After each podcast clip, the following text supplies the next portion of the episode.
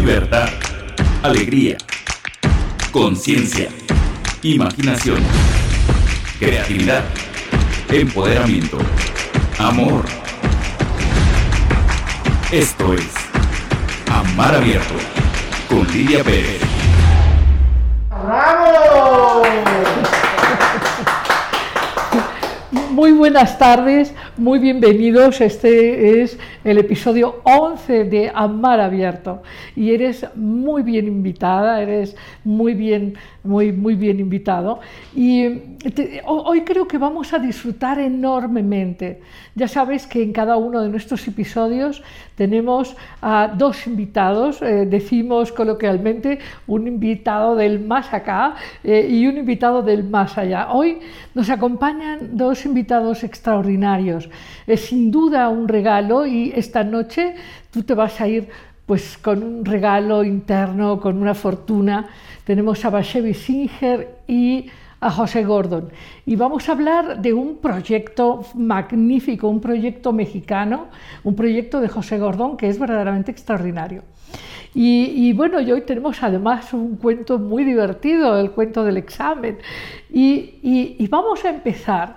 Este, este programa eh, lo quiero em- empezar hablándote de, de una noción que seguro te será muy reveladora. Quiero hablarte de inteligencia espiritual. Y no sé, quizás tú ahora digas, no sé, pues tendré mucha, tendré poco, del 1 al 10, ¿qué tanta inteligencia espiritual crees que tienes? O quizás de estas otras más conocidas, de la inteligencia espacial, la matemática, la natural, la intrapersonal, en fin. El asunto es que eh, hasta hace muy poco tiempo eh, pensábamos los seres humanos que había solo dos tipos de personas, los inteligentes y los tontos los que sí valían, los que tenían un gran cociente intelectual y los que nada, estos ni, ni- valía la pena perder el tiempo educándolos.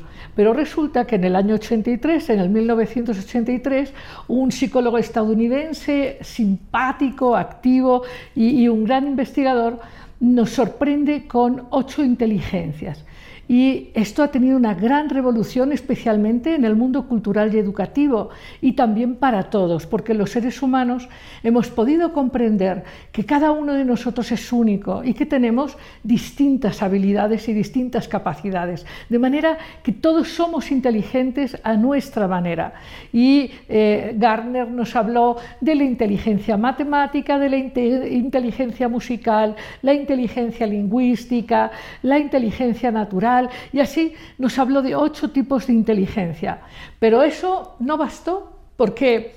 Porque resulta que allá por los años 90 eh, Daniel Goleman irrumpió diciendo, no, no, no, no, hay otra inteligencia que tiene un gran impacto en nuestra vida y esta inteligencia es la inteligencia emocional.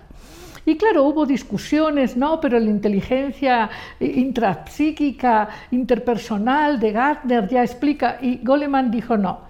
No, porque tú puedes reconocer muy bien qué es lo que sientes, cómo lo sientes, cómo lo manejas, pero entender cómo siente el otro y desarrollar una clara empatía, esto es algo nuevo y ya todos, y gracias a, un- a una gran habilidad y un gran don de divulgación, ya todos sabemos que en cualquier escuela y en cualquier eh, colegio que tenga verdadero interés por sus seres, eh, por sus educandos, por los niños, las niñas, los jóvenes y los adultos, por supuesto, tienen que desarrollar todas las posibilidades, todas las potencias humanas y especialmente la inteligencia emocional junto a todas las otras.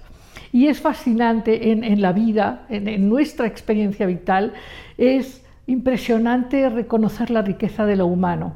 Como tú sabes, yo soy apasionada del valor de lo humano y es, es eh, un- una emoción enorme percibir cuando alguien tiene una gran inteligencia musical.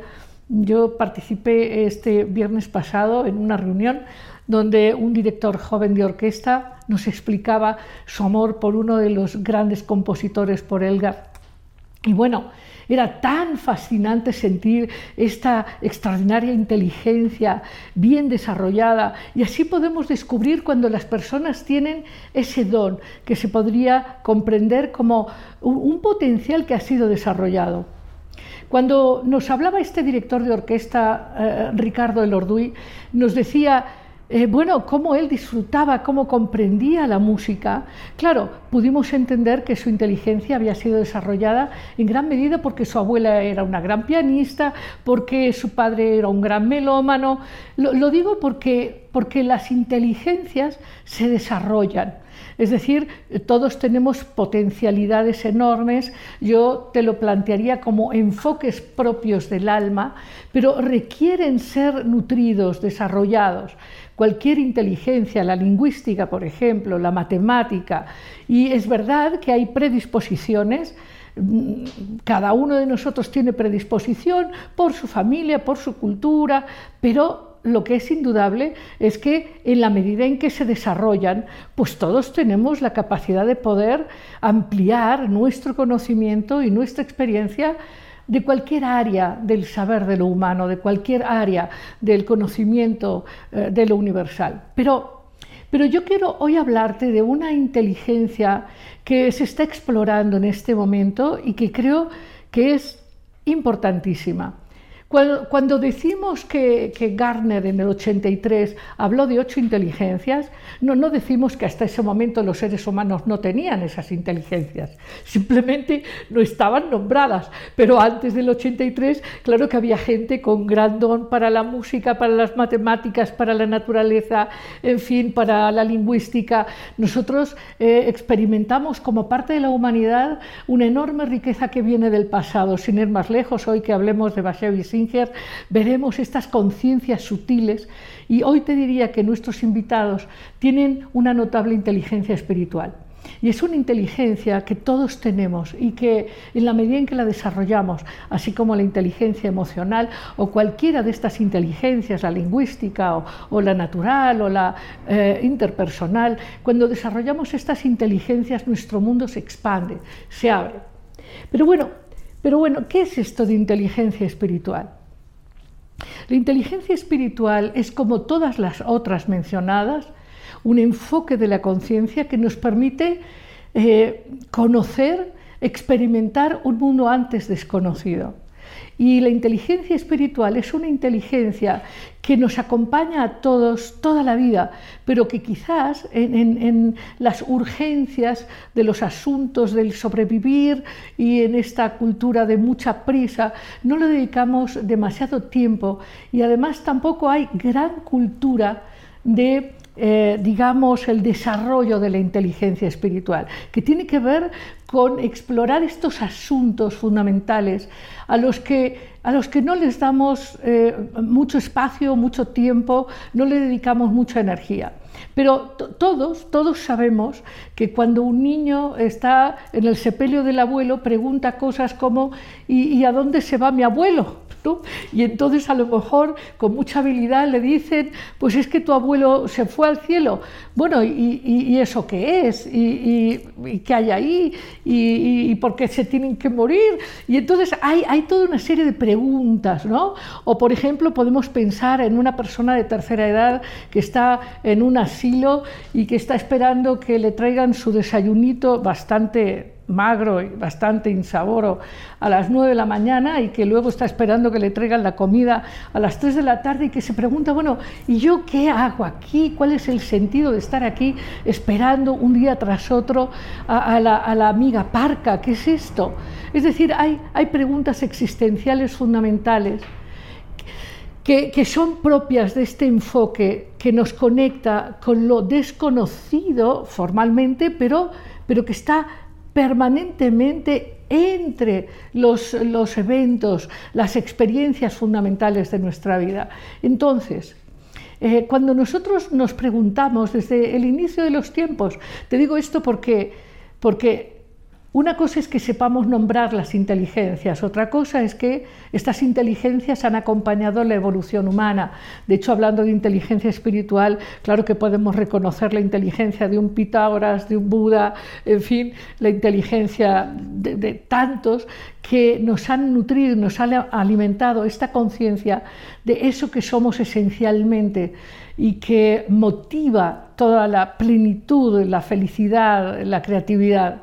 Entonces, Eh, todas las inteligencias producen, producen expansión, producen, vamos a llamar, resultados positivos. Una buena inteligencia matemática puede traducirse en desarrollos magníficos como el colisionador de ideas. O la inteligencia lingüística también va a participar en el colisionador de ideas que vamos a hablar. Pero, ¿qué produce la inteligencia espiritual? Bueno, déjame decirte, la inteligencia espiritual produce una una capacidad de disolver la separación, una capacidad de integrar lo aparentemente desintegrado, una capacidad de armonizar lo que en un sentido nos parece eh, inarmonizable. Esto que hablábamos la semana pasada de vivir en el mundo del I, eh, el, cielo y la tierra, el día y la noche, lo femenino y lo masculino, el mundo del I, el mundo de la totalidad, el mundo de lo conocido y lo desconocido. Eso produce la inteligencia espiritual. Pero, pero ¿cómo, ¿cómo conoces tú los atributos fundamentales de alguien que tiene inteligencia espiritual? La inteligencia espiritual se manifiesta en varias, muchas cosas, pero una de ellas es la, la capacidad de conectar el sentido estas preguntas que se puede hacer el niño del ejemplo que te comentaba o el anciano o cualquiera de nosotros. Esto que es la indagación del sentido, eh, la, preocupación por el sentido de la vida, eh, por el sentido de tu profesión, por el sentido de tus relaciones, ir más allá de lo aparente, cuál es el significado profundo de haberte encontrado con esa persona para esa experiencia, el sentido de las cosas que experimentas. Eso es una gran capacidad de la inteligencia espiritual. Otra capacidad, otra capacidad eh, de la inteligencia espiritual es tomar distancia, tomar distancia de, lo que conoces. Cuando tú puedes quizás tener una orientación religiosa, una serie de creencias culturales, pero eres capaz de distanciarte de, mirar como subir en una gran montaña y mirar desde lo lejos y poder incorporar estas otras creencias, estas otras miradas. Esta es otra habilidad, salirte del centro, o sea, tomar distancia. Otra capacidad espiritual muy importante es la capacidad del asombro. Cuando, cuando eh, estás claramente despierto y dándote cuenta de la maravilla que es permanente y que es constante. Es, muy importante el poder entender que hay mucho misterio y que el misterio se revela en estas cosas que te sorprenden, que son fantásticas. En fin, te, diría mucho acerca de la inteligencia espiritual, eh, pero, me gustaría entonces remitirme, como suelo hacerlo, a la etimología. Eh, la inteligencia viene del latín de, leer adentro, interlegere o intereligere, es decir, es la capacidad que tenemos de leer hacia adentro, de tener introspección, de habitar estos mundos internos infinitos que han descrito, claro, los que han tenido inteligencia espiritual, los que han tenido capacidad, se los ha llamado místicos, se los ha llamado a veces artistas, pero estas personas que son capaces de ir más allá de lo conocido y que también esta, inteligencia espiritual permite elegir eso que va a ser el bien propio y también el bien para todo lo demás, para todos los conocidos. En fin, este es un tema, como verás, es apasionante y tú tienes todas las inteligencias, tú eres un ser, eh, hombre, mujer, no importa si eres niño o adulto, tú tienes todas estas potencias. El asunto es, cuál es la resonancia de tu alma? ¿Cuál es esta resonancia? que, te permite indagar tu sentido, darle sentido a la existencia. Y claro, una buena inteligencia espiritual no solo te permite ahondar en estos mundos interiores, elegir bien, sino que te permite experimentar mucho más plenamente tu propia humanidad y la humanidad maravillosa de quienes te acompañan. Y hoy, hoy, en un momento vamos a disfrutar de dos seres con mucha inteligencia espiritual y vamos entonces a gozar muchísimo de esto que es la capacidad de, leer adentro y, desde leer adentro leer mucho mejor el mundo de afuera, el mundo de los reflejos. De hecho, una de las habilidades de, la inteligencia espiritual es reconocer que tu mundo interno y tu mundo externo son un permanente espejo. Pero en fin, eh, si te interesa, pues tú ponme preguntas y comentarios todo lo demás para que sigamos abordando estos temas que son realmente fantásticos aquí en Amar Abierto. Por cierto, si tú no te has suscrito a YouTube, por favor suscríbete. Aunque nos veas por Facebook, nos interesa que te suscribas también a YouTube, que ya sabes, eh, piques la campanita y pongas likes. Y en Facebook ponnos muchos likes y ayúdanos a amplificar esta comunidad. Nos vamos ahora a una muy brevísima pausa y vamos con nuestra sección de conversando abiertamente. Hoy con José Gordon. Pues amigos, esto es un gozo, es un gozo enorme. La verdad es que tener la presencia de José Gordon con nosotros es, bueno, pues eh, un gran regalo. José Gordon es un gran ensayista, novelista, divulgador de la ciencia. Y bueno, es eh, una oportunidad enorme. Eh, él habrás visto muchas de sus cápsulas que nos ayudan a desarrollar nuestra imaginación es, un hombre de una gran búsqueda, es un hombre, como te decía hace un ratito, de una gran exploración interna, espiritual, y pues ha escrito textos extraordinarios, hay un proyecto que, habrás disfrutado que es Imaginarium, y ahora está pues creando un proyecto fantástico. Pero bueno, Pepe, eh, bienvenido aquí a Muchas gracias, muchas gracias, querida Lidia. Amar abierto, que precisamente invita al infinito. Fíjate que eh, Werner Heisenberg, que este gran físico, decía que el infinito está más cerca de los que miran el mar. Ajá.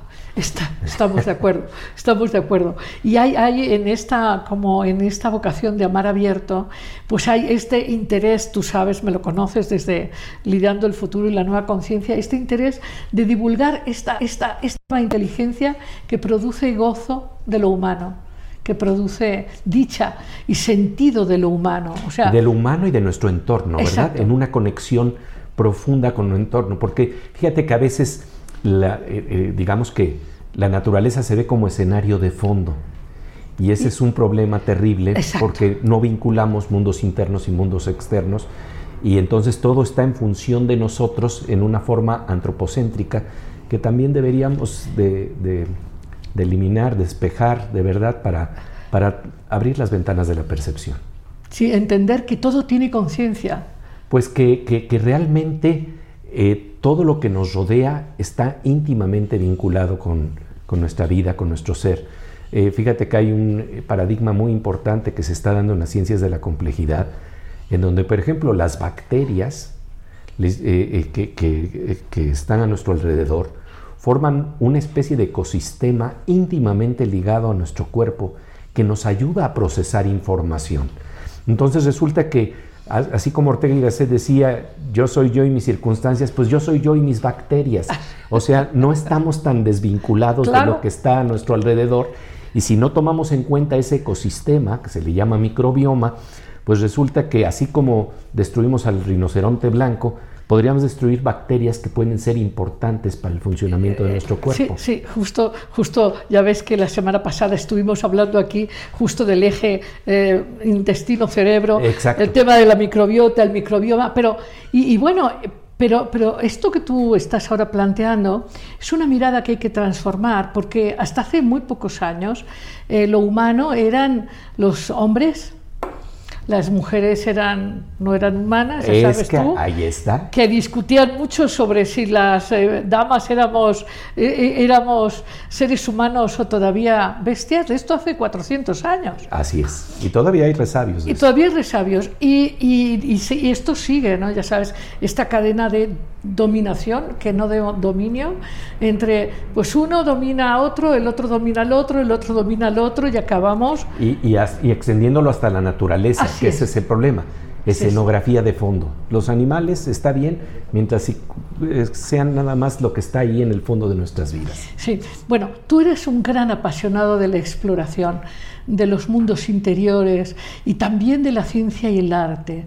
Y siempre has creado proyectos en donde has llevado a las personas a, como a experimentar eh, los mundos del alma, los mundos de la psique, de la imaginación. Eh, ¿qué, te mueve a esta pasión, Pepe? Fíjate que hay algo que está ahí en lo remoto de, mi experiencia, eh, tal vez 6, 7 años, me acuerdo que estaba frente al mar, hablando del mar abierto, y era mar abierto, por supuesto. Y estaba solo, era la noche, y me acuerdo que es, nada más sentía el oleaje este, por el sonido, y porque de repente aquí y allá se encendían algunas espumas de las olas del mar. Y entonces me acuerdo que hice una pregunta que a mí, para mí es definitiva. ¿por qué existe algo en vez de que no exista absolutamente nada? Y, fue la primera pregunta de índole científica que hice, porque no estaba planteando a la Donald Trump por qué existo yo, ¿no? sino por qué existe algo, anulándome. Si yo no existo, ¿por qué sí hay rocas? ¿Por qué no hubo absolutamente nada en vez de esto, que es un testimonio de un abismo impresionante cuando te haces esta pregunta? Y esa es una pregunta que de alguna manera me ha acompañado en toda mi exploración, en toda mi vida, y tiene que ver precisamente con la búsqueda de eh, niveles más profundos de la naturaleza, los que no son aparentes, que tal vez nos invitan a descifrar de qué estamos hechos finalmente. Y lo interesante es que a través del arte, de la literatura, de la meditación trascendental, he tenido la posibilidad de aquí y allá tener atisbos de lo que quiere decir limpiar las ventanas de la percepción. El poeta William Blake decía que si limpiáramos las, las ventanas de la percepción veríamos la realidad como es, infinita, pero parece que estas ventanas están bastante contaminadas. Ajá, están llenas de, de, bastantes filtros de urgencia, de competencia, de limitación. Exactamente. Exactamente. Y entonces, bueno, el, ver los testimonios que han dado en el arte, en la ciencia, en estas búsquedas que van más allá de la apariencia, para de repente descubrir que hay interconexiones profundas que nos revela la ciencia, que atisba la ciencia, pero que también el arte nos plantea. Yo creo que, que eh, va planteándote tres posibilidades de darte cuenta de que esto puede ser una realidad y no nada más un ejercicio de ficción. A ver. Por un lado, estamos hablando de los testimonios antiguos. Por otro lado, de la experiencia directa. Y por el otro lado, de investigar qué es lo que pasa en nuestro cerebro, los experimentos de la ciencia, para saber que estas percepciones a las que se asomaron algunos de los grandes artistas y creadores no son tan solo un vuelo de la imaginación, sino que corresponden a una fase distinta de experimentar y apreciar la realidad. Y fíjate que hay algo ahí que me interesa mucho. El gran historiador Yuval Harari planteaba que hemos pensado que eh, eh, el Homo sapiens es igual a Homero Simpson. Y, con esto lo que está planteando es una medianía de percepción en donde lo que planteamos como el rango de posibilidades de, de conciencia, de, de percibir la realidad, está ciertamente limitado. Y si vamos revisando ese espectro de percepción, hemos estudiado muy bien lo que podría llamarse las experiencias eh, en donde la percepción se distorsiona enormemente en el alcoholismo, en eh, el delirium tremens, en situaciones extremas de daño al cerebro. Pero lo que hemos estudiado muy poco es cómo funciona el cerebro cuando está afinado. Pleno, claro. Y entonces hay eh, psicólogos como Abraham Maslow que sí trató de plantear qué es lo que podrían, lo que podrían denominarse, lo llamó experiencias pico, experiencias cumbre, que son las que precisamente te abren de repente a un nuevo horizonte en donde hay mar abierto. Donde haya mar abierto. Sí. Sí, sí, sí. Eh, de hecho, una de las cosas desde que te conozco eh, he apreciado esto que no podríamos llamarlo como curiosidad, sino como un interés profundo de investigar en el alma de, de los que descubres como valiosos. ¿no?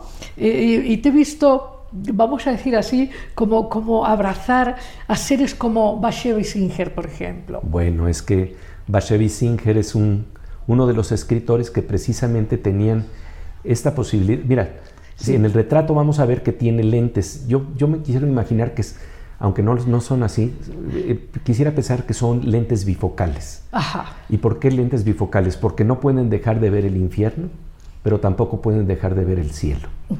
Y entonces son esos escritores que tienen un rango de registro muy eh, amplio, Ajá. en donde no puedes dejar de ver el absurdo, el problema del el dolor. del dolor y todo lo que estamos viviendo por falta, por una ceguera enorme que Ajá. tenemos en la forma en que nos relacionamos con el otro y que implica corrupción, que implica desigualdad, que implica violencia, que implica el, el, la desigualdad de género también. Y, y, al lado de esto, sin embargo, son escritores que no dejan de registrar las, los niveles más finos de hermosura. De la belleza. De la belleza que de repente dices, ¿cómo es posible este registro? Y este gran escritor tenía ese mundo. Sí, sí, fíjate que hablando de, la, de, de, leer adentro y del elegir bien, de la inteligencia, a, a mí me gusta también eh, pues, eh, eh, apreciar a estos que yo llamo hacedores de mapas nuevos. Así ¿no? es.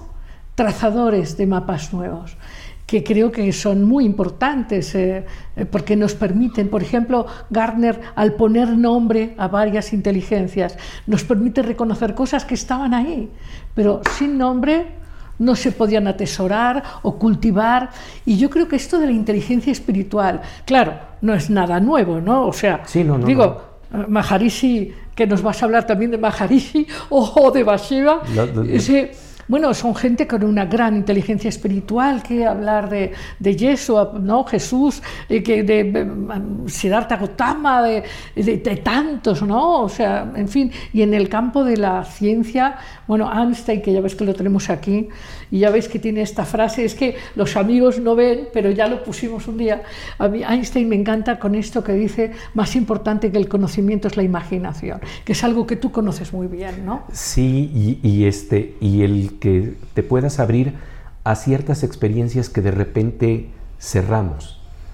Y, los novelistas se atreven a dar esos registros. Por ejemplo, Bashevi Singer tiene un cuento que a mí me fascina, en donde uh, él, plantea en términos generales que todo encuentro amoroso tiene un elemento telepático. Algo que han explorado cineastas como Héctor Escola, ¿no? en donde los encuentra sentados a la mesa a una pareja y entonces en un momento dado ella calla, pero el cineasta le sube el volumen, Héctor Escola le sube el volumen de los pensamientos y entonces él está escuchando los pensamientos de ella y viceversa, cuando él calla, ella puede leer los pensamientos de él. Y lo que ocurre es que por lo general pensamos que ese volumen está completamente apagado. Y no es verdad. Y no es cierto. Realmente, con las gentes que verdaderamente queremos, de repente uno le dice, pero esto que acabas de decir, y la otra persona dice, no te no, he dicho nada. No te he dicho nada, pero está ahí esta posibilidad sí, claro. sí. de, de, percepción más fina. Y Bashevis no, tiene. Sí. sí. perdón, perdón. No, no, no. Iba a decir que nuestros amigos que nos están en este momento escuchando nos podrían relatar experiencias. Bueno, yo puedo relatar una impresionante. Yo puedo relatar una experiencia en donde yo supe claramente que habíamos tenido una llamada telefónica, yo había dicho, eh, eh, la otra persona había dicho, habíamos llegado a X conclusiones y, y pasó, pero pasó telepáticamente. Bueno, Paul Oster, la literatura de Paul Oster está llena de estas intuiciones y la de Bashevi Singer, que de alguna sí. manera está vinculado también con el mundo de Paul Oster, esto es algo importante, eh, porque es un mundo de, de, de tradición y memoria judía, sí. eh, tanto en Paul Oster como, como, como en Bashevi Singer, pero Bashevi Singer tiene una historia en donde hay un hombre que se la pasa soñando con una mujer todo el tiempo.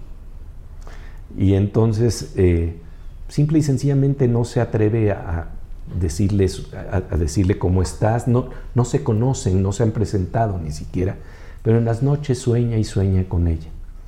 Un día, sin querer, van caminando en la calle y están uno caminando al lado del otro, pero, y, él, por supuesto, no se atreve ni siquiera a voltearse a decirle algo, porque no se conocen. Pero entonces ella se voltea y de repente le dice, oiga, ya deje de soñar conmigo, estoy casada. Ah, claro. y, entonces lo, que, lo que es interesante es que esta experiencia de Bashevis, este, este registro que él da, él plantea que tiene que ver con algo que él vivió con la primera mujer que amó en su vida. La primera mujer que él amó en su vida era una mujer mayor a él. Y cuando él estaba buscando rentar, era un joven que estaba abandonando la casa de los padres y estaba tratando de ser escritor y estaba buscando un departamento y de repente se interna en un lugar donde le dicen que ahí hay posiblemente la posibilidad de rentar, toca la puerta y de repente le abre una mujer que le dice te estaba esperando eh, eh, eh, y este y bueno ella le enseña toda una serie de, libros y una serie de textos muy importantes. Y en un momento dado ella le dice, fíjate que va a haber un momento en donde tú te vas a ir, vas a cruzar los mares, vas a dejar Europa. Nada más te pido que nunca te olvides de mí. Y le dijo algo que, que Bashevi siempre registró, dijo, fíjate que eh, mi experiencia es que yo puedo ver todo lo que piensa el otro. Todo. Y dice, y no creas que te estoy alardeando. No es a veces fácil saber lo que está pensando la otra persona. Dice, por eso Dios nos hizo con un cráneo, para que no estuviéramos hurgando en lo que está detrás del otro. Pero realmente hay veces que, y esto lo sabemos en el momento amoroso, que de repente rompemos las barreras, rompemos los límites. El filósofo Martin Buber hablaba de lo que se daba una relación yo-tú, en donde mi yo se va al tú y el tú se vuelve yo, y estamos hablando de algo que es lo que planteaba muy bien el poeta Antonio Machado. El ojo que ves no es ojo porque lo mires, es ojo porque te ve. Pero el problema entonces es cómo llegar a esta experiencia. Yo tuve la fortuna que cuando tenía unos veintitantos años, tuve un amigo muy querido que me empezó a hablar de una experiencia en donde podía uno interiorizarse y llegar a un nivel de silencio que no tiene que ver con creencias, que no tiene que ver con tratar de controlar a la mente, sino cómo aquietar a la mente de una manera simple y natural y en un proceso de 20 minutos experimentar un estado de tranquilidad que además tenía correlativos fisiológicos experimentados por la ciencia. Y así fue como llegué a una técnica antigua que se enseñaba en la India con Maharishi Mahesh Yogi, y, este, afortunadamente desde ese entonces te puedo decir que día tras día sí por lo menos tengo el ejercicio de descanso interno, de limpiar el estrés, limpiar la fatiga y lo que sigue es creatividad. Y eso lo plantea claramente David Lynch, ¿no? este gran cineasta.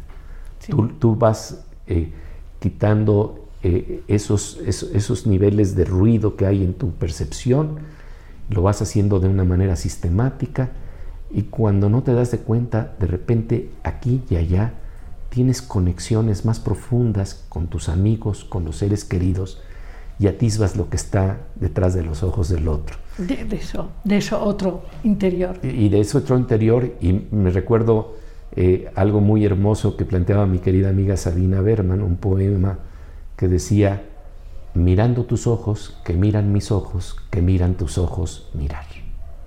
Y ahí estamos hablando de ese nivel en donde de repente rompemos los límites en donde siempre estaba nuestra percepción. Sí, el, ruido del juicio, el ruido de la separación, el ruido, el ruido que viene del miedo. Exactamente. que viene del miedo al otro. Así es. Aquí tenemos a la vaquita Inés. Es, hermosa. esta, es una vaquita muy evolucionada, que sabe eso que tú sabes. Sí. y nos recuerda, ¿eh? está invitada por algunos programas para recordarnos esto de, de la importancia de ese silencio interior. Pero bueno, eh, eh, hemos hablado a lo largo de, tantos años, hemos hablado de, experiencias muy claras eh, que científicamente se han probado, de cómo comunidades enteras que logran meditar durante un tiempo, de manera enfocada, logran, logran bajar eh, los niveles de criminalidad de las ciudades. Ha habido experiencias interesantes. Ha habido investigaciones que simple y sencillamente podrían no creerse porque va más allá de un paradigma al que estamos acostumbrados, pero cuya base tendría que ser que cuando estás tocando el fondo de ti mismo, a lo mejor, vamos a plantearlo como hipótesis, estás tocando el fondo de todo lo que existe. Eso se conocía, por ejemplo, en la antigua tradición de los Vedas en la India, se conocía en otras culturas. Se empieza a atisbar a través de la ciencia. Todavía, la ciencia todavía no nos da, digamos, más que un atisbo. Eh, eh, están planteándose la, la posibilidad de este sueño de Einstein, este sueño de Stephen Hawking, de una teoría del todo, de un nivel unificado de la naturaleza. No hemos llegado allí pero me acuerdo que cuando lo planteé alguna vez con un gran novelista, con Amos Oz, él me decía eh, que, que ese sueño, el sueño de Einstein, era un sueño que a lo mejor no se iba a cumplir en la vida de Einstein y a lo mejor nunca se iba a lograr.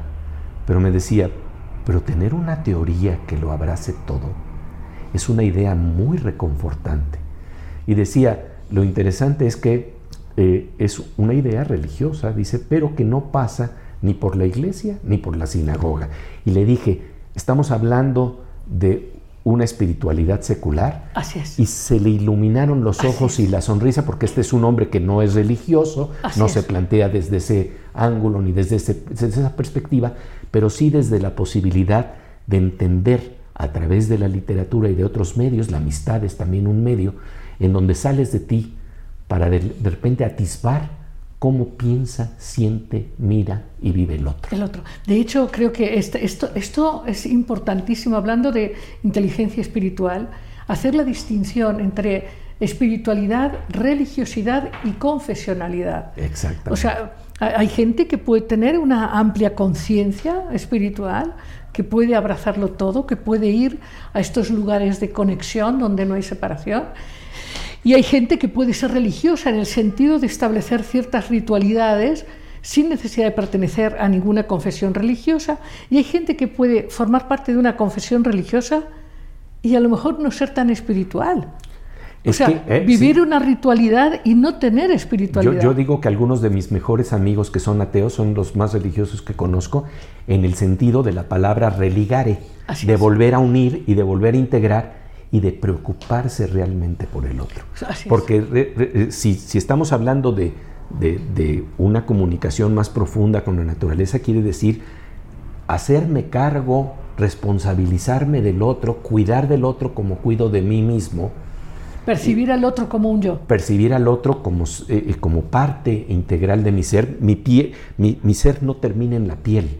Así es. Sino que está también dentro de la mirada del otro y eso implica una responsabilidad para con nuestro medio ambiente, para con la pobreza, para con la transformación creativa, porque no se trata nada más de atisbar la unidad sin transformar las vidas. Eh, fíjate, hablando de esto, ¿te acuerdas que Bashavi Singer, claro, tendríamos que decir pues, que a él le tocó pues, vivir procesos muy duros, muy difíciles en la Europa de su época, ¿no? Claro, claro.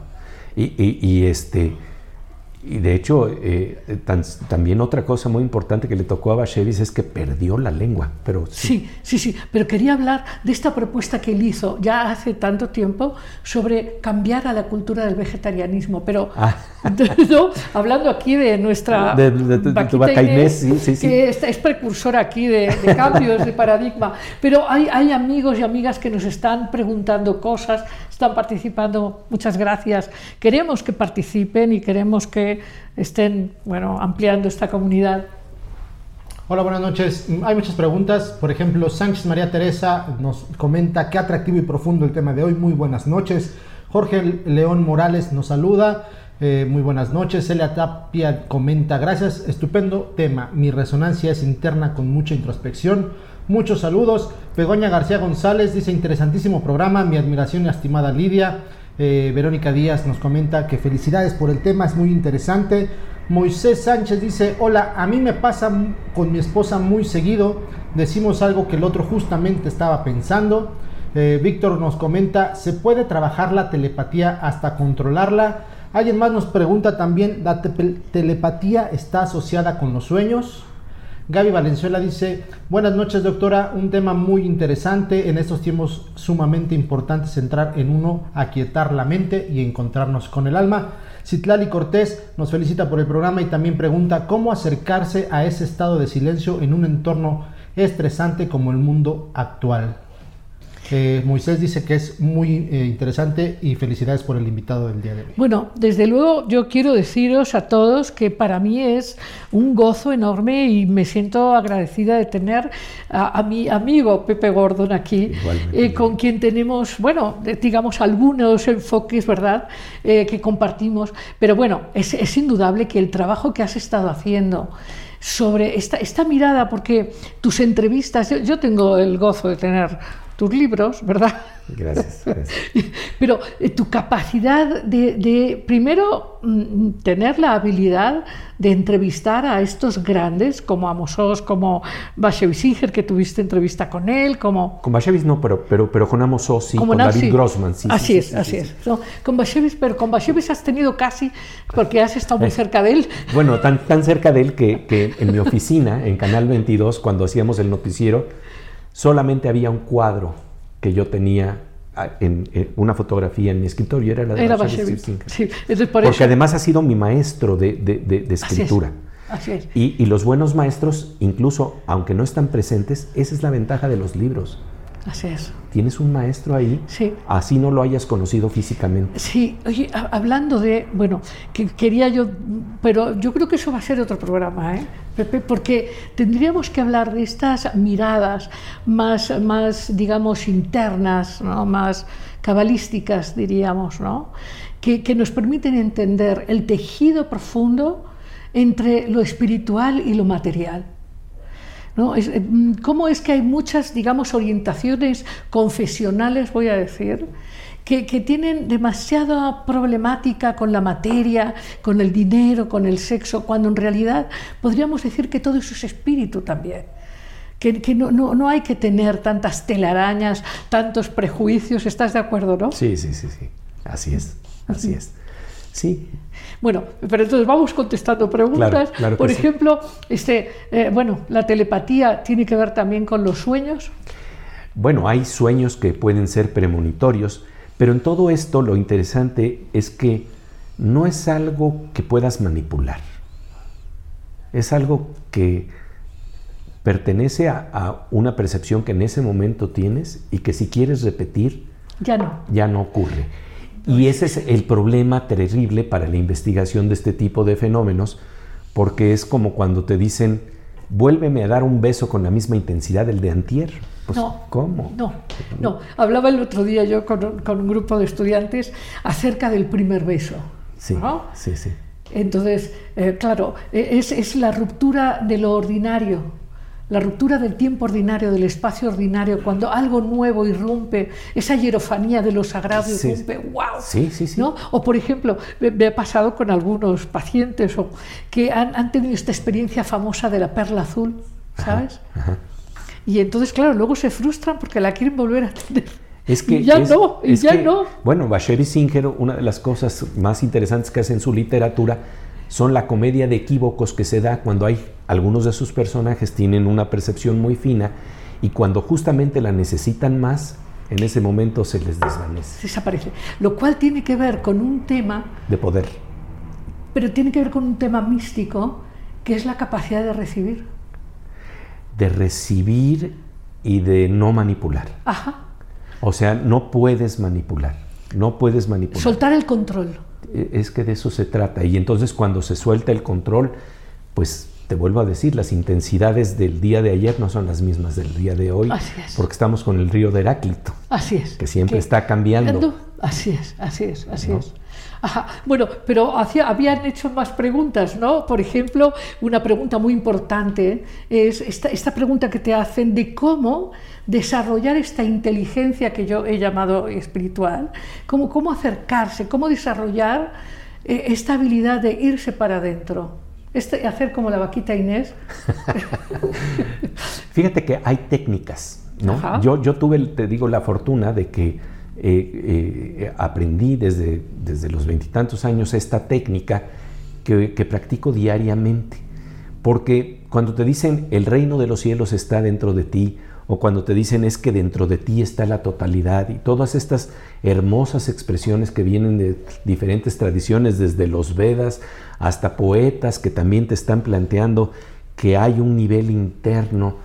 Digo, este, me acuerdo por ejemplo de un poema hermosísimo de Octavio Paz, en donde de repente dice, se llama Olvido y te invita a recorrer un mundo interno.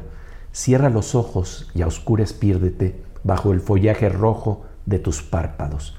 Hunde, eh, eh, eh, hunde tus espirales en el sonido que zumba y cae y suena allá remoto hacia el sitio del tímpano como una catarata ensordecida. Hunde tu ser a oscuras, anégate en tu piel y más en tus entrañas, que te deslumbre y ciegue el hueso, lívida centella, y entre cimas y golfos de tinieblas abra su azul penacho el fuego fatuo. En esa sombra líquida del sueño, moja tu desnudez. Abandona tu forma, espuma, que no se sabe quién dejó en la orilla. Piérdete en ti infinita, en tu infinito ser, mar que se pierde en otro mar. Olvídate y olvídame.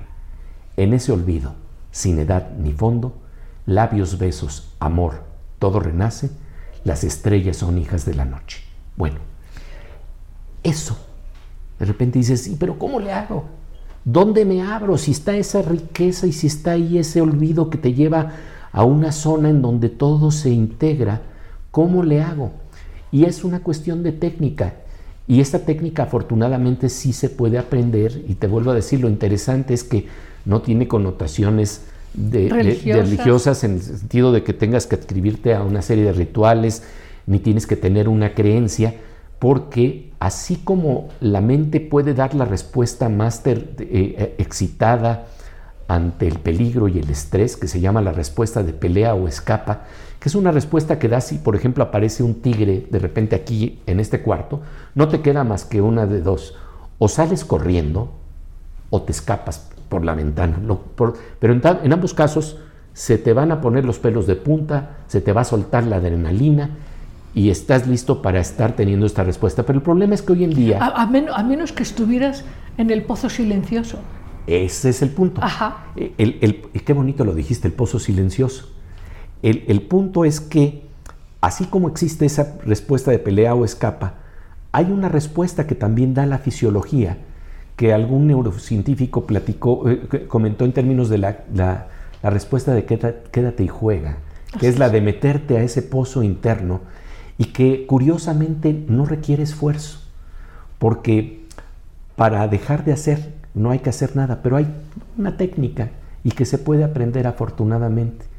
Entonces, este, por ejemplo, tengo una amiga muy querida que se llama Tata Sandoval, que es profesora de meditación trascendental, y entonces, pues los que puedan y quieran aprender pueden eh, eh, este, ir con esta amiga, porque realmente hay una técnica para que la mente que ha estado tan agitada también experimente un estado de mínima excitación, pero sin forzarla. Así es. Porque mientras más la fuerzas, peor. Peor. Peor. Peor. Digamos, es el permitir, claro. También recuerda a estos viejos mexicanos, estos grandes sabios del México antiguo, que hablaban de parar el mundo. Sí. ¿Okay?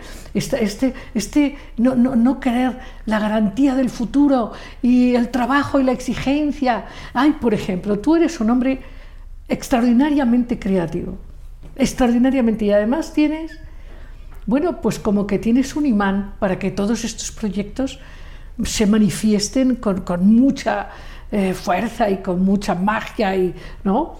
Pero, pero nunca te he visto estresado como todos, yo creo que todos, eh, fíjate, creo que no se trata de crear una burbuja falsa de felicidad. No, estoy de acuerdo. No, porque si tú vas en medio del periférico y se te cierra alguien, Bueno. pues tienes que enojarte y, Sí, sí. y si eres portero de fútbol y te meten un gol y tú estás, ay, qué, qué hermoso, porque No, tú eres parte de mí. no. No, no, no, no, no. Este, uno No. tiene que estar involucrado en la acción, pero lo que pasa es que puedes experimentar una zona dentro de ti que está ahí presente a pesar de todos los, Sí, los sí. altibajos de la vida. Sí, sí, me refiero a esa Sí, sí, actitud sí. de sobreexigencia permanente.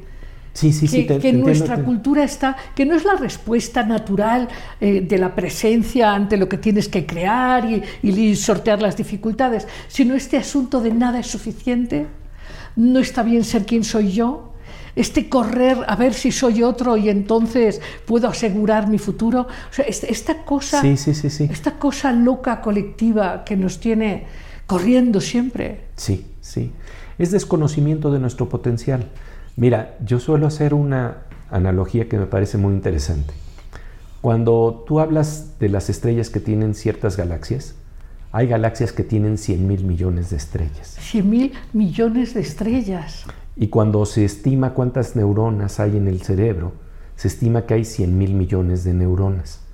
Esto quiere decir que tienes una especie de galaxia en el cerebro y que ahí está el potencial que si conectas esas neuronas y juegas con eso que ya tienes y con la creatividad que eso te permitiría, vaya, estaríamos hablando de otra cosa. Sí, es, es el famo- es ese hemisferio derecho e izquierdo. Que se empiezan a sincronizar y las habilidades racionales y las habilidades intuitivas y creativas, que creo que eso es muy importante. Y Cuando meditas, cuando haces meditación trascendental, resulta que hay un fenómeno muy importante que se llama coherencia del funcionamiento cerebral. Es como si una parte del cerebro estuviera cantando una canción, una melodía, las mañanitas, y el otro también se enfasa y estás hablando de que están en la misma sincronía y lo que ocurre es que eso está correlacionado precisamente con creatividad. Bueno, y yo querría hablar contigo de muchas cosas, pero no quiero que se nos pase el tiempo. ¿Hay alguna pregunta que no hemos contestado en, en el fragor de la conversación? Qué bonito. Dicen, ¿cómo desarrollar la telepatía? Pregunta Clarisa Portal, es una pregunta nueva que hicieron.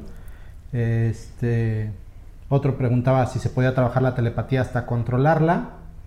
Este, ¿Cómo a partir de la paz y el silencio eh, que te lleva a la meditación se puede prolongar este estado de la manera consciente en una vida cotidiana? Ah, qué bonita pregunta esa última. Es de, lo, es de lo que preguntan. Mira, en cuanto, eh, en cuanto al desarrollo de la telepatía, yo pienso que son habilidades que, que no, no hay que tratar de, de manipular. Sí. Ocurre o no ocurre, lo único que puedo decir, mientras más despierto, más vas a tener posibilidades creativas, más posibilidades de percepción, hasta de darte cuenta de lo que está pasando al filo del ojo. Pero eh, no, no hay que tratar de, De controlar. de controlar eso, simple y sencillamente va ocurriendo, qué bueno que vaya ocurriendo. De lo que estamos seguros es que esto tiene que ver con el refinamiento de la percepción. Y la pregunta de cómo conservar este estado a pesar del mundanal ruido, eh, vuelvo a insistir, no es imaginándotelo, porque si te lo imaginas, tu burbuja de felicidad se te va a ponchar a la primera salida, de- Al, al- al primer semáforo rojo. al primer semáforo rojo. Y entonces lo importante es que si vas haciendo sistemáticamente procesos para refinar la percepción, día y mañana, día y tarde, eh, lo, que, eh, eh, lo, que, lo que ocurre es algo muy parecido al proceso en que se teñían las telas en antigua India y en algunos pueblos mexicanos. Lo que tú haces es que sumerges la tela en una tina llena de tinta y luego la vuelves a sacar al sol. Y la sacas al sol y se te empieza a desvanecer el color, pero algo se está fijando. Y luego vuelves a poner la, tina, eh, la tela en la tinta y la vuelves a sacar. Y la analogía es, haces meditación, luego haces actividad, vuelves al silencio, vuelves a la actividad, hasta que en un momento dado el I mágico del que tú estás hablando aparece. No es silencio o acción, es silencio y acción. Esto, esto tú sabes, en el Bhagavad Gita una de las, uno de los capítulos es eh, descubre en la acción la no acción y en la no acción la acción. Que el sabio es aquel que ve silencio en la actividad y actividad en el silencio. Bueno, eh, eh, hablábamos de Bashevi Singer y, y, esta mirada sobre esto de hacerse responsable del mundo que te es propio, ¿no? aunque parezca externo. Sí. Y él hablaba de la necesidad de cambiar conductas, por ejemplo, en la alimentación, pero sobre todo desde el punto de vista de la sensibilidad con respecto a los animalitos. Sí, él era vegetariano. Yo también lo soy, pero, pero siento que no es tan importante serlo de manera externa. Sí, claro. Porque, eh, bueno, voy a decir algo terrible, Hitler era vegetariano. Sí, claro. Entonces esto no, no garantiza Claro. absolutamente nada. Sin embargo, eh, eh, lo que, lo que planteaba que era muy importante, él tenía esta preocupación por el entorno, por los animales, tenía una piedad y tenía una compasión. Pero me acuerdo que un maestro, eh, decía, un maestro espiritual muy importante, decía, le preguntaron alguna vez quién se ilu- iluminaba primero, si el vegetariano o el carnívoro. Y su respuesta fue, quien mastique mejor. O sea, quien Claro. haga oro de esa experiencia. Claro. Tú puedes estar comiendo Claro. vegetales, pero si no lo estás metabolizando como una parte importante de tu crecimiento, de tu sensibilidad hacia el otro, pues serás vegetariano y no va a pasar nada. Yo, yo recuerdo a, a ot- otro maestro que decía, bueno, si eres vegetariano en el plato, pero eres carnívoro en la mente, no, o sea, no. Pero, pero lo que sí es, eh, pero lo Pero que Barcioy sí, sí, sí tenía esta, esta preocupación, aunque él decía una cosa muy divertida. Decía, le- en alguna ocasión le hicieron la pregunta, "Eh, maestro, ¿y, y usted es vegetariano? Este, y, y- y, este, dice, ¿le preocupan los animales? Y, ¿Le preocupa su salud? Y él hablando precisamente de la preocupación por el entorno decía, a mí no me preocupan mis arterias, me preocupan las arterias de los pollos. pero, pero bueno, en este mundo tan, tan centrado en nuestra propia percepción, en, en el sentido de, de egocéntrico, eh, antropocéntrico, bueno, hay restaurantes que se llaman el pollo feliz. Y entonces tú dices, ¿de qué está feliz el pollo? ¿De que te lo vas a comer tú? Digo, me parece así como que Sí. absurdo, ¿no? Y bueno, este tipo de preocupación la tenía sí, Bashevi sí, sí, una cosa que creo por lo que estás comentando también, que algo que es muy importante es, es aprender a vivir sin juzgar. El que es vegetariano, el que come carne, eh, el que tiene tres esposas, el que tiene una, el que no tiene ninguna. O sea, a- a- aprender a, entender que todo está bien en la creación. Y, que, y que nada más lo que hay que plantear es que no haya daño al otro. Yo creo Ajá. que el límite está en el daño al otro. Ajá, Y sí sabemos muy claramente lo que causa dolor. sí, todos sabemos. Todos sabemos. Y entonces, bueno, ahí es donde Sí, sí, la verdadera, una- la ver- la verdadera compasión. la verdadera compasión. Sí. Y esto no significa que no uno no pueda dialogar o no pueda discutir o no pueda tener un Claro, conflicto. y pelearse y Así discutir es. y hacer polémica y tratar Sí. de resolver las cosas y tener pensamiento crítico. Cla- Yo claro. creo que es clave el pensamiento crítico. Sí, y, y es muy importante, creo, plantear esto porque eh, parece que confundimos la espiritualidad con una especie de, de posición de atole Exactamente. y no es por ahí. No, no va por ahí. De hecho, todos los hacedores de mapas nuevos han tenido mucha energía para abrir, ¿no? Para abrir miradas, para abrir percepciones. Ese lo, lo dices perfecto, esto de abrir miradas a mí me interesa mucho. Fíjate que yo hice un libro, eh, Pop-Up, Sí. de tres dimensiones que se llama Gato Encerrado. Y justamente de lo que se plantea, lo que se plantea en ese libro es la posibilidad de salir de las percepciones en las que siempre estamos encerrados. Eh, y esto es parte de un experimento que se hizo con unos gatos, que hicieron dos, dos investigadores que a la postre ganarían el premio Nobel, eh, Hubel y Wiesel. Y el experimento consistió en lo siguiente, resulta que los gatos cuando apenas acaban de nacer todavía no tienen desarrollados los nervios ópticos. Parafraseando a Antonio Machado, se hace mirada al mirar. Entonces, los primeros días son claves para terminar las conexiones que permiten la plena mirada. Y entonces el experimento consistió en decir, ah, pues esos días son clave, pues vamos a encerrarlos en una cajita en donde nada más vas a tener líneas horizontales y van a estar ahí esos días encerrados en esa cajita. Cuando sacaron a los gatos de la caja, resulta que siempre se tropezaban con las patas de las sillas y de las mesas porque habían visto nada más un entorno horizontal y ya no podían procesar la información de lo vertical. Bueno, nosotros como seres humanos también, aunque estamos, estamos en una cajita, es una cajita muy lujosa, porque en la cajita te puedes asomar al mar, te puedes asomar a las nubes, te puedes asomar por las ventanas, hay serpientes, hay vacas, es tan rica la variedad que no te das cuenta que es una cajita lujosa, que tiene mucha diversidad, pero que no es todo lo que existe. Y entonces lo interesante es que vienen los instrumentos de la ciencia y del arte a hacer boquetes en esa cajita. Por ejemplo, ¿quién soñó alguna vez poder fotografiar un agujero negro? Y hoy tenemos una imagen de un agujero negro gracias a la inteligencia, creatividad de la ciencia, que expande nuestros sentidos y hace que el agujero negro se tome una selfie cósmica a través de nosotros, a través de la creatividad de la ciencia y que podamos penetrar los niveles más finos de la materia, que tengamos este gran colisionador de hadrones en Ginebra, Suiza, en donde de repente estamos viendo la sustancia más íntima de, de los que están hechas las partículas más finas.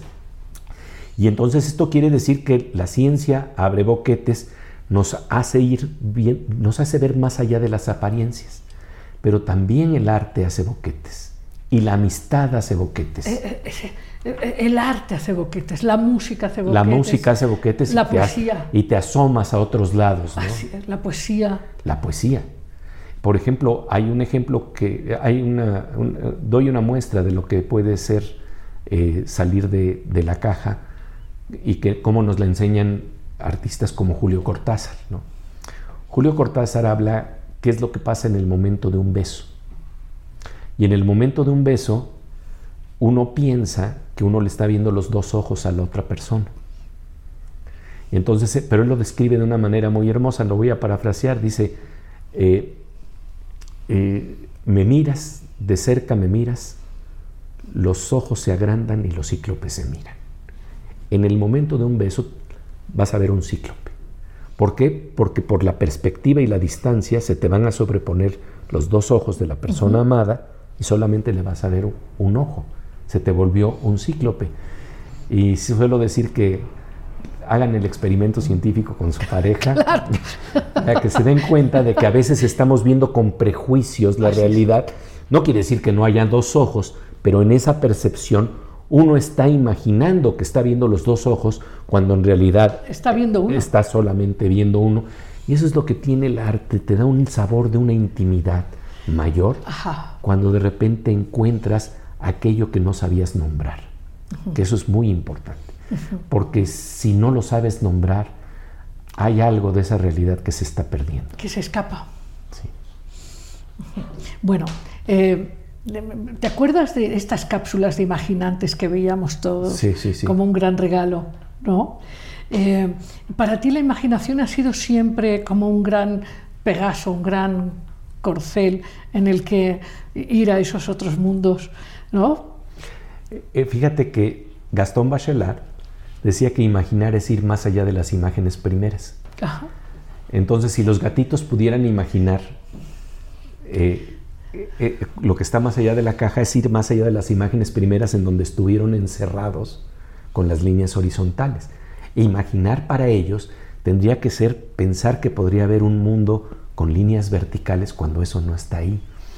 Imaginar quiere decir, por ejemplo, en términos de matemáticos, cómo pueden haber más dimensiones de las que percibimos. Y hay una hermosa, eh, un hermoso libro que se llama Planilandia, en donde hay seres que viven nada más como en una especie de historieta, en la página de una historieta, eh, eh, en forma plana. Y entonces imaginarse que puede haber una mosca volando cuando tú vives dentro de la página de un cómico, de una historieta, es muy difícil. Imaginar quiere decir saltar. Esa saltar del mundo. Saltar de ese mundo y afortunadamente hay instrumentos de matemática y hay instrumentos y herramientas también de poesía que te hacen de repente dar el salto, ¿no? Y, y, este, la, la, imaginación entonces consiste en ir más allá de esas imágenes. Y en este marco, fíjate que estamos realizando un proyecto sí, muy interesante que se llama Colisionador de Ideas, junto con mi querido amigo Luis Cabrera, que es el diseñador del arte de la animación, que es un proyecto inmersivo hermosísimo, en donde estamos haciendo episodios de cinco minutos audiovisuales, hermosamente animados, en 360 grados, para que en museos podamos tener la experiencia de ideas que están revolucionando nuestro mundo y que tenemos que conectar. Parte de la creatividad quiere decir conectar los puntos. Uh -huh. Lo que pensabas que no estaba vinculado, de verdad, verdaderamente ponerlo en movimiento, ponerlo visible y, y vincularlo. Esta conexión de la ciencia y el arte, de la ciencia y la filosofía, esto, esto es la espiritualidad del siglo XXI. Se, se, puede, se podría entender en ese término, sí. Es, se, podría, se podría hablar en es, esos es, términos. Es el mapa de la conexión con lo sagrado. El, el, mapa es un mapa que conecta mundos, que conecta Ajá. mundos sin etiquetas. Le podríamos, le podríamos llamar sagrado o no le podríamos llamar sagrado. Lo importante es la experiencia, porque nos hemos perdido también en una semántica en donde las palabras nos, nos han llevado a, a prejuicios. Y entonces todo lo que suene a la palabra espiritualidad queda borrado porque eh, efectivamente a veces ha sido demasiado vago el término y efectivamente a veces ha estado vinculado a manipulación. Así es. Así y, es. Y, a, y, a, este, y a sufrimiento y a dominio de una persona sobre la otra, planteando una superioridad Así es. espiritual supuestamente, eh, eh, porque el gran sacerdote sí va a conocer y el otro no tiene derecho a conocer. Y ahí están marcados muchos Sí. ejemplos en la historia de, de- de todo esto que ha hecho que mucha gente abjure de todas estas posibilidades. claro. Pero digamos que yo creo que lo importante es hablar de una experiencia en donde volvemos a tener interconexión y a tratar de ver qué es lo que está más allá de la caja. Es de alguna manera la experiencia de salir de la caja. Entonces, digamos que nosotros vamos a ir a un museo, Ajá. vamos a estar en una sala con 15 personas, vamos a suponer, ¿no? En el MIDE. En el MIDE. En el Museo Interactivo de Economía se va a dar pronto, próximamente, esta experiencia. Esto lo estamos, eh, eh, Silvia Singer, que es la directora de este Sí. museo hermoso y magnífico, está planteándonos la posibilidad ya de, esta, de, de una estructura para que este primer episodio que ya hemos realizado del colisionador de ideas, que se llama el coronavirus y el virus del olvido, en donde jugamos con las ideas de un biólogo como Antonio Lascano para combatir el virus que nos está quejando en estos días, pero además otro tipo de virus posibles porque su enfoque de investigación científica es hermoso para, para enfrentar no lo que estamos teniendo inmediatamente, sino lo que en el futuro Claro. podría darse. Y con las ideas de García Márquez, que también hablaba de una pandemia, pero que en este caso La era la, pandemia del la epidemia del insomnio y del olvido que ocurre en el pueblo de Macondo, en donde empezamos a olvidar los nombres de las cosas. Bueno, estas ideas que son tan entrañables y que se pueden explorar desde el mundo de la ciencia y desde el mundo del arte y abrirnos las vistas, hace que colisionen pensamientos, colisionen creatividad, abran horizontes y a mí me parece que eso es clave hoy en día, para que las niñas y niños burbujeen con otras posibilidades, para que los tomadores de decisiones, para que la gente le exija a sus gobernantes soluciones basadas en pensamiento crítico y en posibilidades más sensibles de entender y abrazar al otro y de apoyar al otro. ¿no? Entonces, estas experiencias se plantean como unas experiencias audiovisuales de cinco minutos hermosamente animadas. Y el primer capítulo, como te digo, se llama El coronavirus y el virus del olvido. Y eh, van a pasar en televisión, ya están empezando a transmitirse en Canal 22, van a transmitirse en otros canales de la República, se va a transmitir en la televisora, en las televisoras iberoamericanas, va a estar en redes sociales, pero todo tiene sus fases y sus etapas. Claro. Pero lo que te quiero decir que es lo más importante es que la experiencia está hecha para que se viva en museos, en donde Claro, estás es en un salón a oscuras y de repente en 360 grados Estés- vas volteando los ojos y estás viendo cómo colisionan las Palabra, ideas. música, imagen. Palabra, música, imagen, murales del siglo XXI. Los murales del siglo XXI cantan. Los murales del siglo XXI hablan. Los murales del siglo XXI están animados, Bailan. se mueven, bailan y bailan las ideas, porque no es nada más lo que está pasando a nivel sensorial, sino que se están moviendo ideas, conectando neuronas. Eh, Estamos haciendo... Está genial. Sí, sí. Y Desde luego rompe lo ordinario. Es que eso es... Y, y ir a este museo va a ser lo ordinario. Y va a estar en diferentes museos. Hay ah, interés ya internacional también de que estas experiencias se, dan, se den. Pero sobre todo a mí lo que más me interesa es que, eh, porque hemos tenido aliados muy, muy, muy generosos y seguimos buscando aliados para producir y producir y crear más episodios. Ya viene el segundo. Pero una, una cosa muy importante es que a mí lo que más me interesa es que los niños y niñas de las escuelas secundarias públicas en pueblitos que no tienen estos lugares de un domo geodésico en un museo donde se va a ver de manera espectacular, sino simplemente donde tengas una sábana, puedas proyectarlo y que los niños se emocionen de saber que pueden atisbar otros horizontes. Sí. Ahora, también se podría quizás, no sé, llevar pues una gran carpa. Eso, eso se está pensando. Ajá. Eh, una- un- se está pensando en un diseño también muy este, económico que pueda hacer que sea itinerante y que de repente se pueda exhibir, por, es- por decirlo así, en el Zócalo, o se Ajá. pueda exhibir en la Alameda, o se puede exhibir en el kiosco de un pueblito. o se puede exhibir en un salón de clases en una secundaria pública. Y esto es lo que a mí sí me, emociona, te emociona. pro- pro- profundamente, porque siento que entonces lo que estamos permitiendo es que circulen las ideas que van a poder enfrentar los retos del siglo XXI. La ciencia ya nos está ofreciendo los mapas, pero si no los visibilizamos, ¿qué, qué vamos a poder hacer? Claro. Si tenemos las soluciones a las manos y no la conocemos, eso es el Sí, problema. ahora, eh, bueno, hablábamos tú y yo en otro momento también. A mí me ha interesado mucho desde hace años, ¿sabes? La teoría famosa teoría de cuerdas Claro, y la física teórica. ¿no? Sí, sí. Eh, porque yo sí creo que hay ahí respuestas que sí vinculan. atisbos, Atisbo. atisbos, atisbos muy importantes. Uno de los fundamentales y que precisamente se toca, el, capítulo de teoría de cuerdas, o, o que está relacionado con, con el, el revolucionario en la teoría de cuerdas, que es Juan Martín Maldacena, un físico de primer orden que trabaja en Princeton, el lugar en donde trabajó Einstein, y es considerado uno de los más grandes físicos. Él ha elaborado una idea muy interesante que vincula dos posibilidades de romper límites y plantear que son dos caras de la misma moneda. Me voy a explicar. Hay un fenómeno en física de partículas que se conoce como entrelazamiento cuántico. Y este fenómeno lo que plantea es que dos partículas que han interactuado entre sí, cuando una tiene un giro para arriba, estoy simplificando, le llaman spin, y la otra tiene un giro para abajo, eh, actúan en, en consecuencia. Esta tiene un giro para arriba y entonces esta responde con un giro bajo y viceversa. Como un espejo, Sí, están bailando. están bailando. ¿no? Es el baile de las partículas elementales.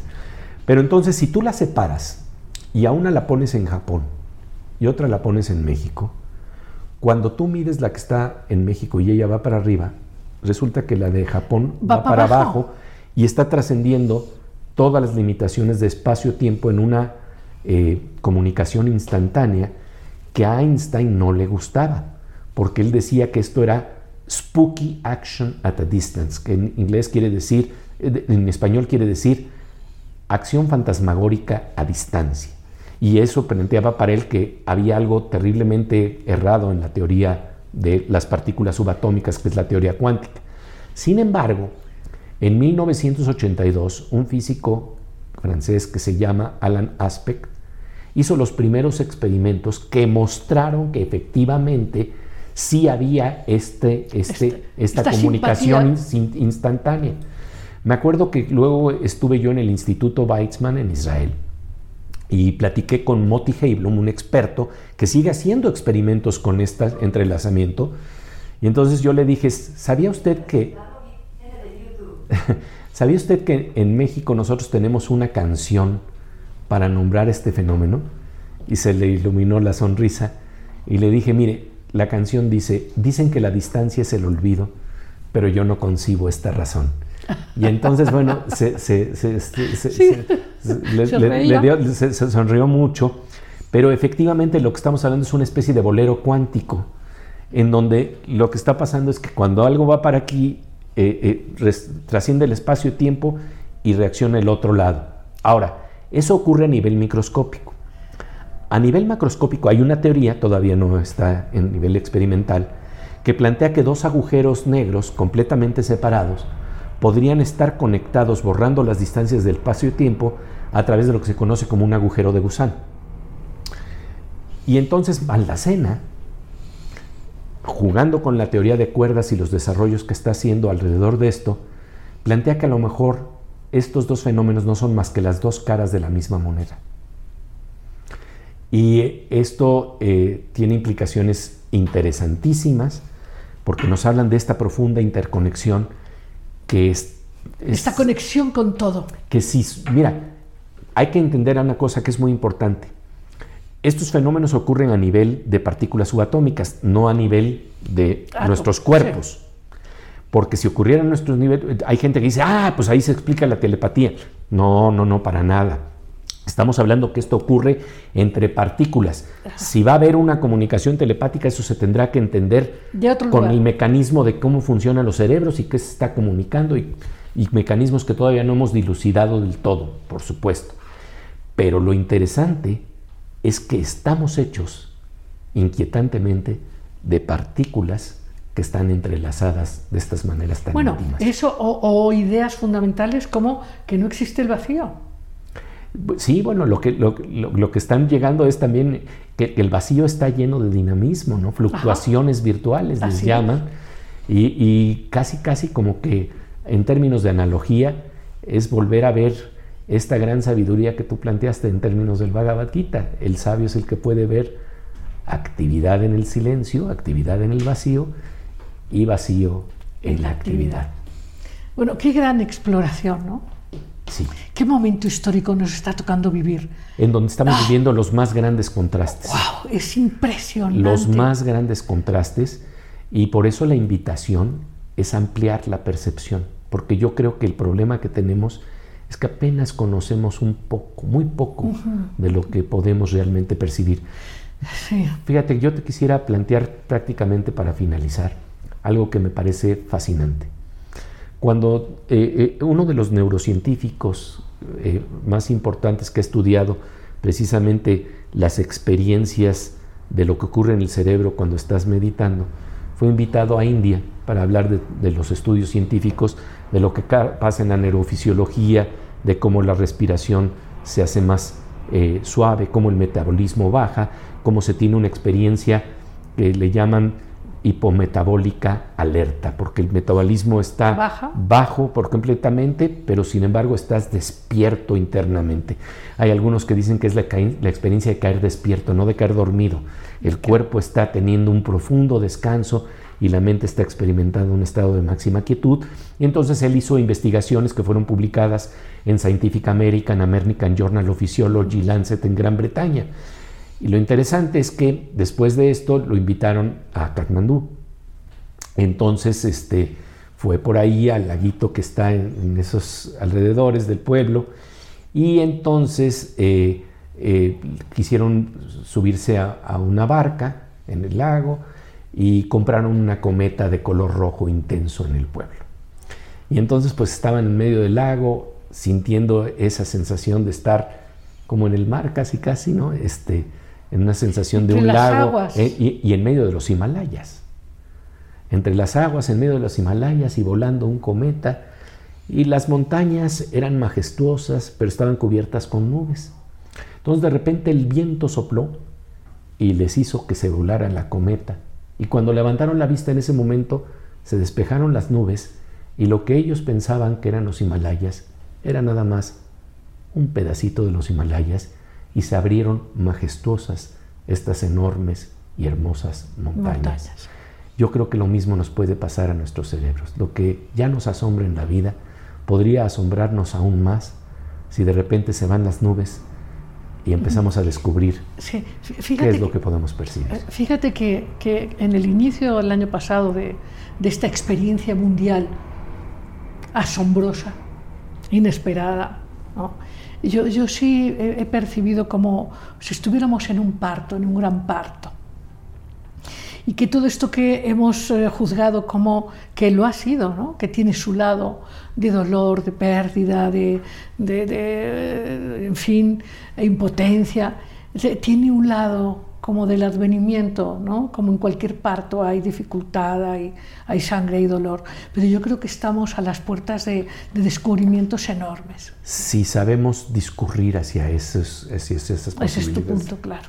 Si logramos. Si lo logramos. Si lo logramos. Ahí está la posibilidad, pero si no hacemos bien el ejercicio, no vamos a poder. Mira, te voy a contar una experiencia que yo tuve una vez con mi hijo, A ver. que tiene que ver un poco con esto que está pasando. Eh, mi hijo cuando estaba estudiando en la universidad me dijo, papá, mientras más estudio, más me doy cuenta que vamos al desastre. Y, y- y es- estudio y estudio y me doy cuenta esto ya no tiene salida. ¿Qué le dices a un muchacho joven que te hace esa pregunta?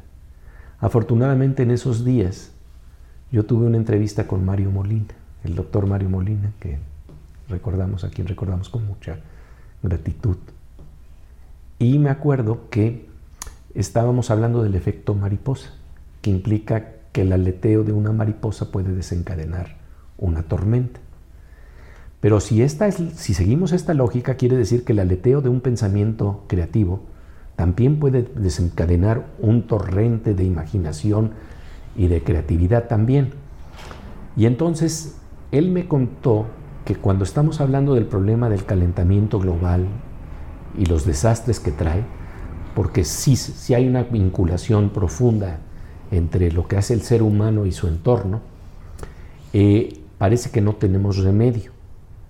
Pero hay gente que en vez de plantear cómo no hay salida, hizo algo muy importante, tanto en Gran Bretaña como en el MIT, el Instituto Tecnológico de Massachusetts, hicieron estudios para ver de qué orden y qué magnitud tenían que tenerse los recursos para poder enfrentar el problema de- Del de- cambio. del cambio climático.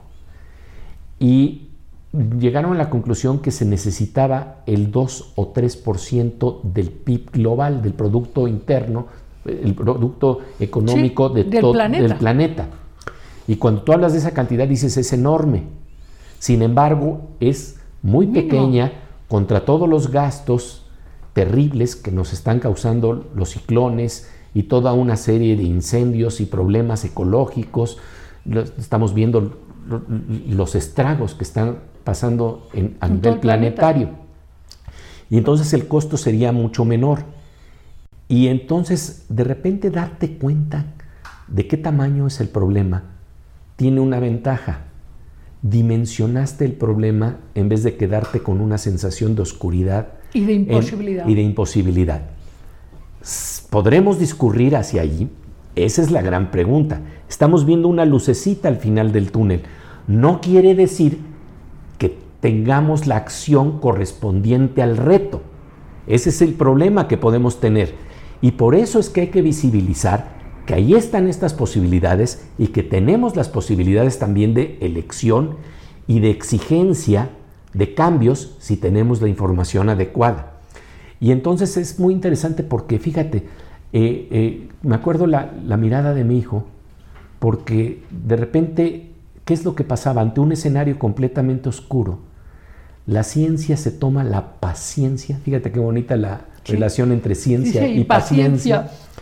Para dimen- dimensionar las cosas y dar la perspectiva de por dónde está la posible salida. Y, y a mí me gusta pensar que, que nuestra intención tiene impacto.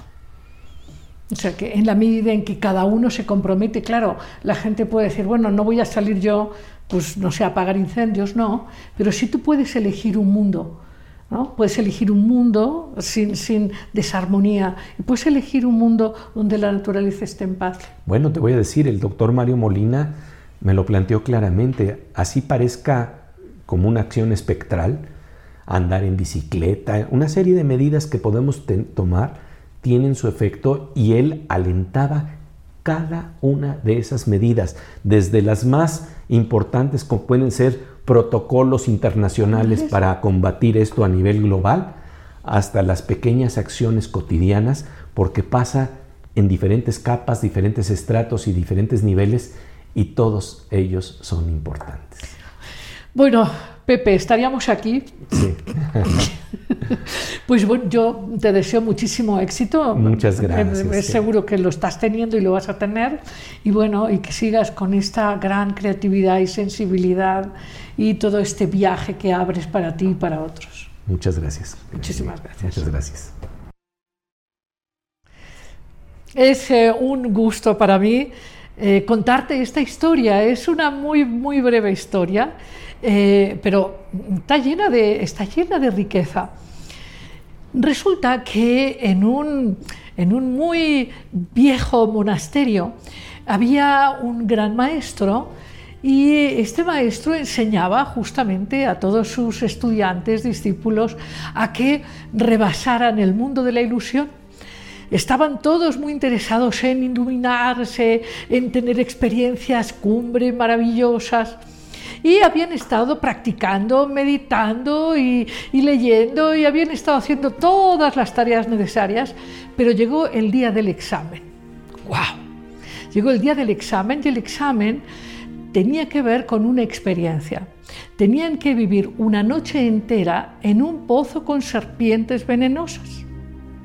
Muy bien, entonces se fue pues, el primer grupo de estudiantes y pasó la noche con las serpientes y al día siguiente el maestro llevó a los siguientes estudiantes para que vieran y contestaran cuál era el discípulo que había logrado eh, atravesar la prueba. Entonces fueron todos muy serios, se fueron a ver qué había pasado en el primer pozo. Bueno, pues resulta que eh, el primer pozo estaba lleno de serpientes, pero, pero el estudiante se había oído. En el segundo pozo había un montón de serpientes muertas y ahí estaba el estudiante sentadito, tranquilo.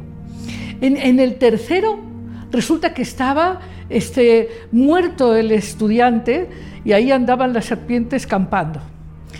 En el cuarto estaba el estudiante con una fogata tranquilamente había pasado la noche. Y llegaron al quinto pozo, donde estaba un estudiante sentado en posición meditativa, estaba ahí meditando tranquilamente y las serpientes alrededor tranquilas también.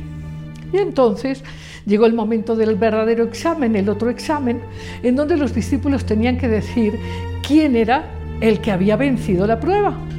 Y entonces, evidentemente, el primero no, porque bueno, pues, pues cómo, si se había escapado de puro, no, quiso siquiera enfrentar a las serpientes. El segundo las mató, pero bueno, o sea, eso era pues un poco poco eh, agresivo, ¿no?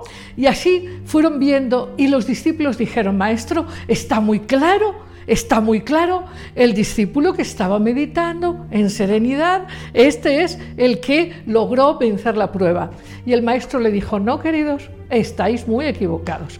El único que superó la prueba es el que entendió que las serpientes no eran venenosas, que puso un fuego para calentarse en la noche y que vivió su experiencia tranquilamente, sin miedo, y gozando la noche. Ese es el que, el que no, no, se dejó llevar ni por el miedo, ni por la angustia, ni por la sobreexigencia. Porque el, el que vosotros decís que venció, que había estado en meditación toda la noche y demás, fue una sobrereacción, porque la verdad es que las serpientes ni eran venenosas ni iba a pasar nada. Así que el único que se dio cuenta de la realidad era el discípulo del cuarto pozo, el que hizo la fogata y el que se pasó la noche feliz de la vida.